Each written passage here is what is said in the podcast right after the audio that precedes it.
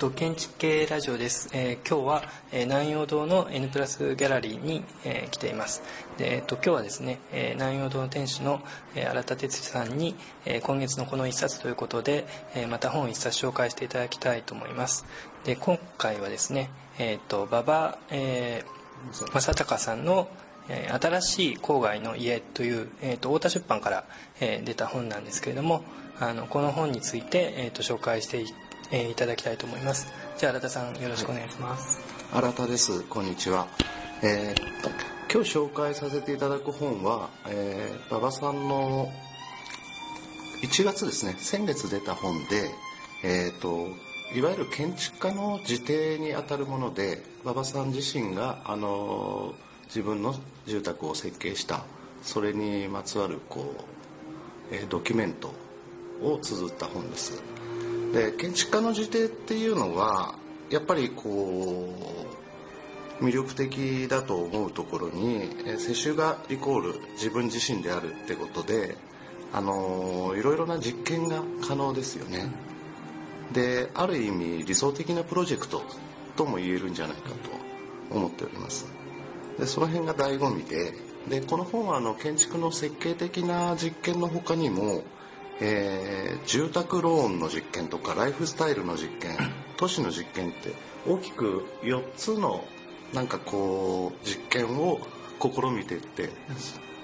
その辺がすごく特徴的で、えー面白いなと思って紹介いたします。えっとよ4つの実験というのをもう一度教えていただきたいんですけども。あの建築家の自邸の、まあ、設計に関する。関するものが一つですよね、ええ、それと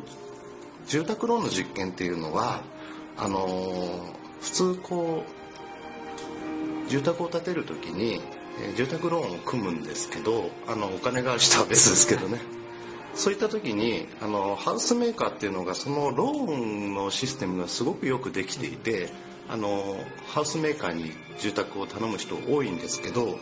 その理由の一つがあのここじゃないかなと思いましてあのいわゆるこうつなぎ融資っていうものに関して馬場さんもこれご存知なかったってことですごく詳しく書いてもらってるんですけど、えー、と一時的にこうローンの肩代わりをハウスメーカーで、えー住宅を依頼すると、えーメーカーの方がやってくれると。ただこう建築家に頼むとその辺のつなぎ融資っていうものを自分自身で払わなければなんないんですよね。その時にやっぱりこうすごくリスクっていうか負担があるので建築家に住宅を頼むっていう時のその接収側からすると厄介な部分に当たると。その辺のことですね。そうですね、ええ。あの僕もこれ読んでいて、えっと、すごくやっぱりあの建築家がこう直面自分で自邸を建てることでなんか初めてこう直面する問題として馬場さんがこう書か書かれていたのがすごく印象的であの、まあえっとまあ、今荒さんが言われたように、えっとまあ、建てていく時にどうしてもあの途中でハウスメーカーに頼んだ場合はあのまあえーこうつなごめんなさい、えーとつなぎ融資つなぎ融資の説明ってなんか難しいんですつなぎ融資っていうのは、結局あの建物が、えー仮にじゃあ3000万の建物を建てましょうって言った時に、えー銀行はすぐお金貸してくれないんですよね。で3000万貸してくださいって言っても、えー担保物件がないでしょうってことで要するに建物が建つ前の段階では融資が行われないとその時にやっぱりつないでくれるのをつなぎ融資っていうんですけどあの建築が建って初めて担保物担保物件として成立するわけですよね。その間にも工事は始まりますし、えー工務店にお金を払わなければならないと。そこでのお金の融通が効かない。はい。そういうことですよねそうですね。えで、なんかあの、面白かったのは、その馬場さんは、えっと、つなぎ融資というシステムを作った人に、えーの関係ですかね、はいにこう出会っていて、まあ、それでなんか知ることになるっていう。で、まあ、決してそのつなぎ融資も、あの、古いものではなくて、逆に言うとその建築家に、まあ、住宅とかを、えーまあ、頼みやすくなったっていうのもあると思うんですよね。でそういう、まあ、そういう存在をあのやっぱりその意外に知られてないので、えー、こう多分その家をじゃあまあ作ろうとした人があの読んでくるとあこういう選択肢もあったかと。いうのが分かるちゃう。ですからなんで縦売り買うのかなって単純に不思議に思ってたんですけどやっぱりそこなんですよね。つなぎ融資が全然関係ないと。もう担保物件として住宅が立ち上がっててそれがこう担保になるからお金が借りられると。そういうことで建売りですとかまあハウスメーカーローンの肩代わりを一時的にしてくれる、そういうところに注文が流れていくっていうことですよね、うん、だからそういう意味では建築家にとってはこう明るい話ではあると思うんですよね。そうですね、うん、でえっと2つ3つ目の実験が、えー、ライフスタイルの実験。ライフスタイルの実験あのもともと馬場さんは、えー、都心に住むことにすごくこだわりを持ってた人だと。あの本にも書いてるんですけど、えーと、ただこの郊外に、えー、家を建てて、えー、二拠点住居ということで、えー、新しい住まい方を始めるんですけどあのよくあるのは都会を捨ててこう田舎暮らしに専念しちゃうようなそういうスタイルっていうのはあると思うんですけどあの二拠点住居ということで都心の住居は決して捨ててはいないんですよね。であの都心とはこうちょっと馬場さんなりの付き合い方っていうもので、えー、都会生活都市をこう外から見るっていうかねそういうところがちょっと面白いかなって思います。あの補足的ですけどそれはその馬場さん自身の紹介説明をまだあまりしなかったかもしれないんですけど、うん、馬場さんは僕はあの多分馬場さん学生卒業した直後ぐらいですかね、はい、で知っていて、まあ、ちょっと上の世代の例えば五十嵐太郎さんとかが、うん、あのエディフィカーレって雑誌を作ってる頃に早稲田で、えっと、A っていう雑誌を作っていて、でまあ、それで僕は知ることになって、まあ、なんか時々飲み会とかでもいろんなとこであのお会いしたんですけども、えっとまあ、馬場さんはその後、えっとえーまあ、広告代理店ですよね。そうですね。に勤められて、それからその後にあの、えーまあ、一番これはよく知られてるのはあの、えーと、R 不動産、はい、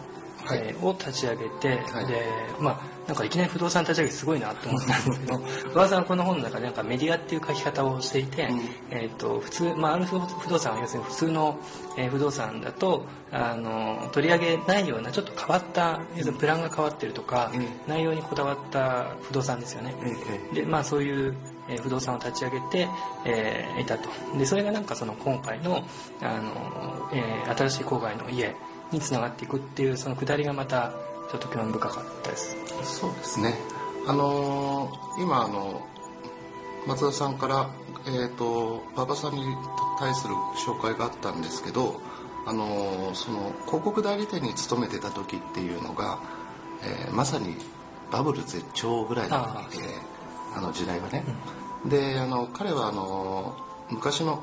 都市博っていう巨大プロジェクトがあったんですけど、えーと、ポシャッチャって中止になったあのプロジェクトです90年もうちょっとですか？90, 年代でしょうね。そうですええ。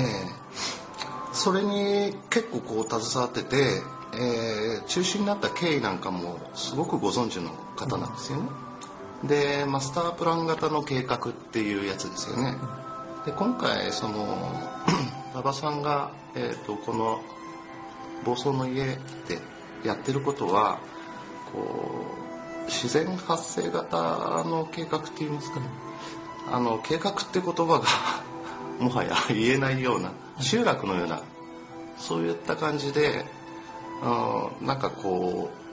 う馬場さんのライフスタイルに共感する人たちがこの馬場さんの家の周辺に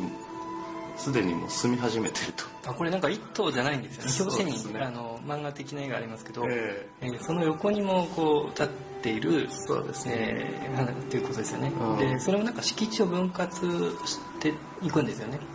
あの基本的にねみんな敷地は買ってるんじゃないかと思うんですよね。あのそれぞれのオーナーさんが。はい、でここはなんせ安いんですよね、えー、安いっていうのは何と比べてっていうとあの都心から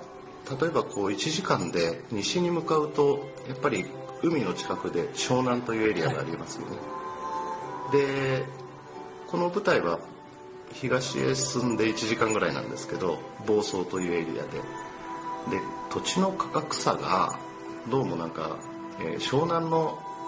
10分の1から15分の1ぐらいそのくらい安いということで。でそこでなんかこうやっぱり新しい街づくりを 企んでるんじゃないかな。そうです。えあのあこれこれごめんなさい。もし後であれでしたら編集しますけれども、ええ。あの馬場さんが最後の方でですね、えー、と一応その馬場さんの友達は、うん。えー、と馬場さんあの敷地を買って、でその敷地をですね3人ぐらいのオーナーでまた分泌して、はいはいでそこにこうそれぞれ建てていたと。で房総だと確かにその一区画がすごく巨大なんですけれども、ええ。まあ、あのそういう巨大なものをえー、と馬場さんはそのまま買っちゃったんですけども、え分泌するという可能性もあったという話も一応あった。であの馬場さんってすごくやっぱり興味深い人であの松田さんもさっきおっしゃってたように昔からこうご存知の方。で僕も実はこうなんか肌から注目はしてるんですよね。でさっきお話があった雑誌 A とか R 不動産とかあのサッカーの何でしたっけ？A カ A ップカップあの辺もこう立ち上げられたりして、えー、と馬場さんってこう自分が 欲求して社会にないもの例えば物質的なものとかシステムとかメディアとかを自分で作っていくタイプの人だと思うんですよ。でそういうのが傍から見てるとすごくこう楽しそうにやっててでやっぱりこう大人が真面目に遊ぶとそれが仕事になるっていうそういう生き方をしている人じゃないかなと思っててで房総っていうのはさっき言ったように土地が今すごく安いんですよね。で馬場さんってあの こう土地を買うとか家を買うとか今までそういうことは一切考えたこともないっておっしゃってた人なので今回それに踏み切ったわけじゃないですか、でこれは実は馬場さんのこれ僕の個人的な意見ですけど野望があるんじゃないかと思ってて どういうことかというと、はい。やっぱりそこで新しいこう街づくりを提案してで今は安い房総の土地の、えー付加価値をつけていって将来的にはそれを転売してまた新しい生活を始めるとか そういうことも目論んでんじゃないかなって思って。それはそうですよね。それはできですね。で定住 定住するとはどこにも書いてないですし今のところみたいなことで濁してるんでそういうことも、えー今後視野に入ってんじゃないかなるほど。な、うん、なんか馬場さんは多分そう計画的にやってるっていう やり始めたらなんかそうなっちゃったみたいなそうです。あのこれ松田さんこの帯を、はい。この本の帯を外して見たことあります？はい。僕もね、はい。最近ちょっと気づいたんですけどこれを外すとあ。この本の作りが面白くて帯の裏にこれあのえっ、と帯には、なるほど、えー正面に字体が載ってる、はい。あの絵なんですけど外すと周りにこう人がいっぱいいて 気づかなかったです一つの街になってるっていう賑やかですよね。あでこ本当だ。の辺が面白くてだから帯の裏に野望が隠されてんじゃないかと。なるほど。そういうふうに個人的な意見です。さすがですね。あこれは全然気づきませんでした。はい。ぜひちょっと帯を取ってみると面白いですねあとそう僕は、えっと、これ最後の都市の実験ってえっとさっきの話だと、はい。えーどどれになるんですかね。うん、ですからあのやっぱり、えー都市計画っていうマスタープランがあって成り立つような話ではなくて自然発生的に集落のように人が集まってって、えー成り立っていくっていうのの、まあ、それで一つの都市を作っていくっていうかな、そういうことに対する実験じゃないかなと、うん、計画がないんですよそうですね、うん。なんか最後の方で、えっと、イアン・ボーデンとかを引用しながらあはい。あの身体的な要するに都心で作る住宅が、えあのすごくこう理知的で頭,、頭を使う建築であるのに対してで郊外で作るそれはすごく身体的であってあの、まあ、計画的に作るっていうよりも何か自分のこう体と感性を生かして作ってるみたいなそういう話があってちょっと面白かったです。そうですねあと、はい。はい、どうぞ。あ 最後ね、これちょっと、あの、言わないとと思ってたのは、その新しい郊外の家と、で、その新しい郊外にカッコがついていて、は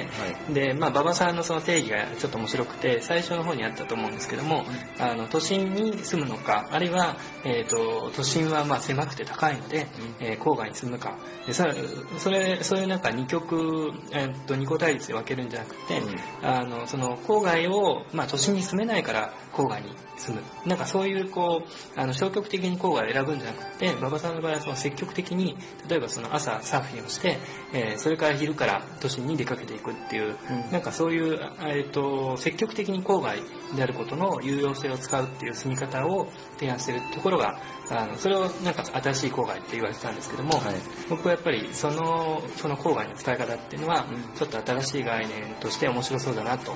思いました。そうですね。はいあと最後に、えーと、はい、この本読んでるとやっぱりこうどういったところかっていうものが、えー、画像として写真で見たくなった時には、えー、新建築の2009年2月号に、えー、そうですね。あのきちんと紹介されてますんであのぜひこちらも合わせてご覧になってみるといいと思います。はい、あの住宅のプランのについての話なんですけど、はい、えっ、ー、とすごくこう面白いなと思ったのが、はい、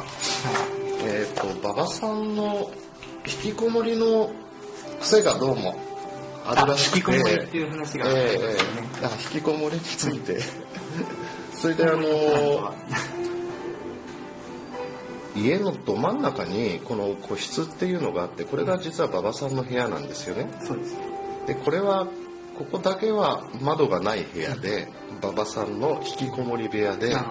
えー、堂々と家の真ん中で引きこもるっていう そういう部屋でこれが面白いなと思って。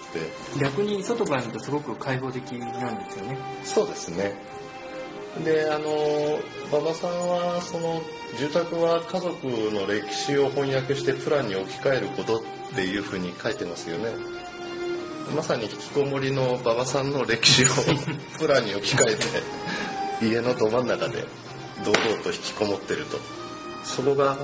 このプランで面白いなと思ったところです。そうですね。あのいやプランでいうと息子さんの部屋もあの閉じようと思ったら引きこもりの部屋にできるしそうじゃなくて、えー、開放的にもできるっていうなんか息子思いの 感じが出てるなっていうのが面白かったのと。あとこれも本にあはい書いてあるので、うん、えっ、ー、とあれですけど馬場さん自身のその人生がすごくて、えー、えーと結婚 同じ人と2回できちゃった結婚をしたって書いてあって。もう赤裸々の息を出してるっていうか。すごいですよね。ではい。いやなんか住宅の見積書もちゃんと全部載っていたという。あはいはいはい。これ細かいですよね。すごいですよね。見積もりがえーと、表紙についてる全体の見積もり価格と一個一個のこう工事ごとの詳細な見積もりまで全てこの本の中に収められてますよね。4, 4ページかけて、えー、3ページかぐらいでやってますよねなんかこのなんかその開けっ広げなところがまたこうプランに出てるんですけど多分その大事なところまたこう引きこもって出してないところもあるのかなと僕は思いましたそうですね。こうやって開けっ広げに何でも出すっていうので、まあ、またこれで、えー、実験私はこういう実験をしました。さあじゃあ摂取さんいらっしゃい。そういう意味合いもちょっと含まれての最後。